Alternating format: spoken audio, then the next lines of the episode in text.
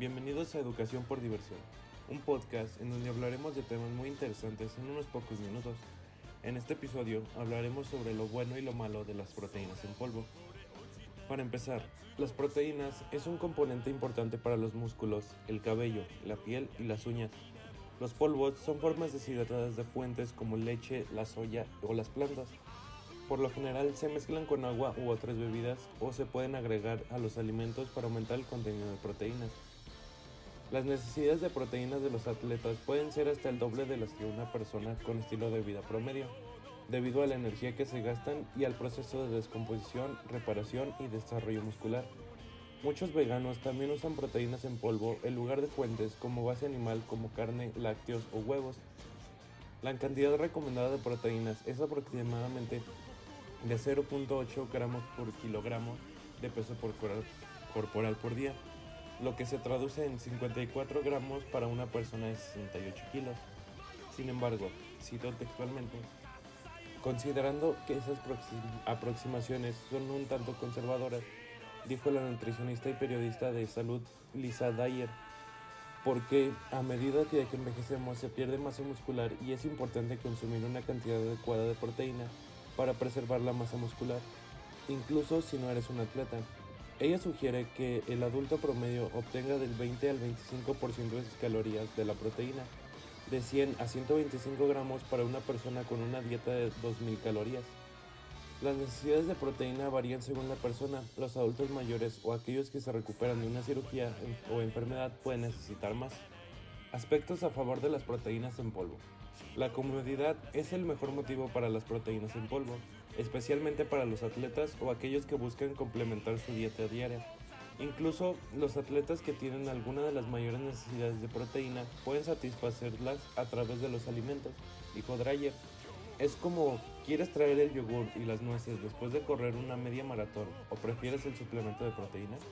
Asimismo, si solo tienes poca proteína y simplemente no tienes ganas de una pechuga de pollo para la cena, mezclar batidos con avena o productos horneados es una buena opción.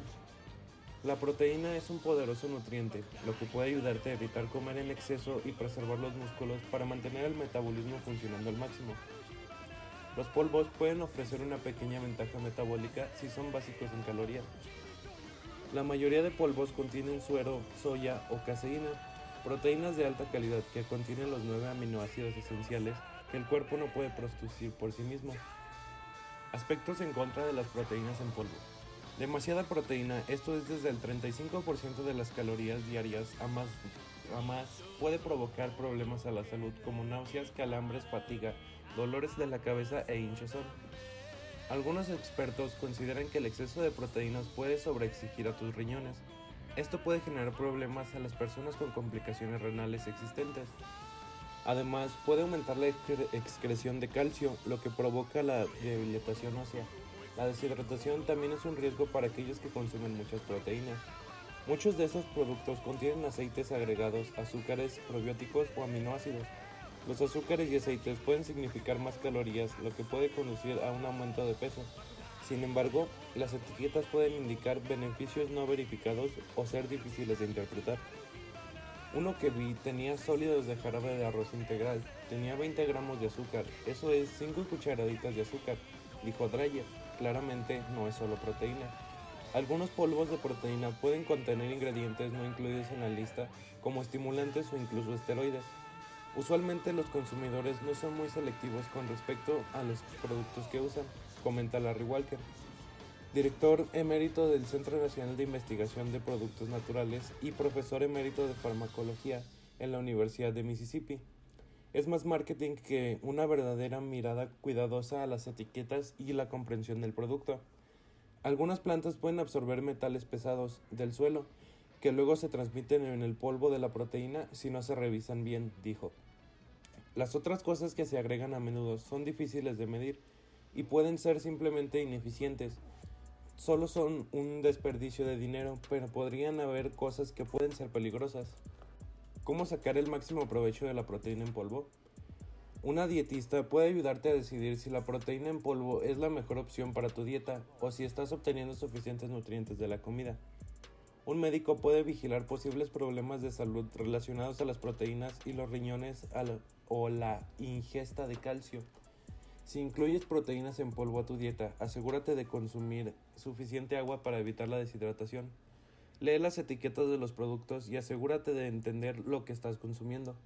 Si quieres suplementos de proteínas, busca los suplementos de proteínas de soya o suero de leche, o caseína, o cualquier otra mezcla que sea, que sea, aconsejó Walker, pero aléjate de los ingredientes extraños. También dice que los consumidores deben, deberían desconfiar del marketing y la publicidad que dicen cómo ganar músculo rápidamente o perder peso. Busca productos de buena calidad o empresas bien reputadas en el campo de la nutrición y emplearlos moderadamente. La mayoría de las necesidades proteicas de las personas simplemente se pueden satisfacer a través de los alimentos, dice Dreyer. Un envase de yogur griego y un puñado de almendras contiene 24 gramos, lo mismo que una, porción de algunos alimentos eh, proteicos. También se recomienda la leche en polvo baja en grasa como una alternativa conveniente y económica a las proteínas en polvo. Es importante consumir alimentos integrales ya que proporcionan una variedad de nutrientes y fibra, dijo Dreyer. Los polvos de proteínas son realmente un suplemento, esto fue todo por mi parte. Yo soy Emanuel y ya sabes, no te olvides de tomar agua, te me cuidas, te me bañas, chao.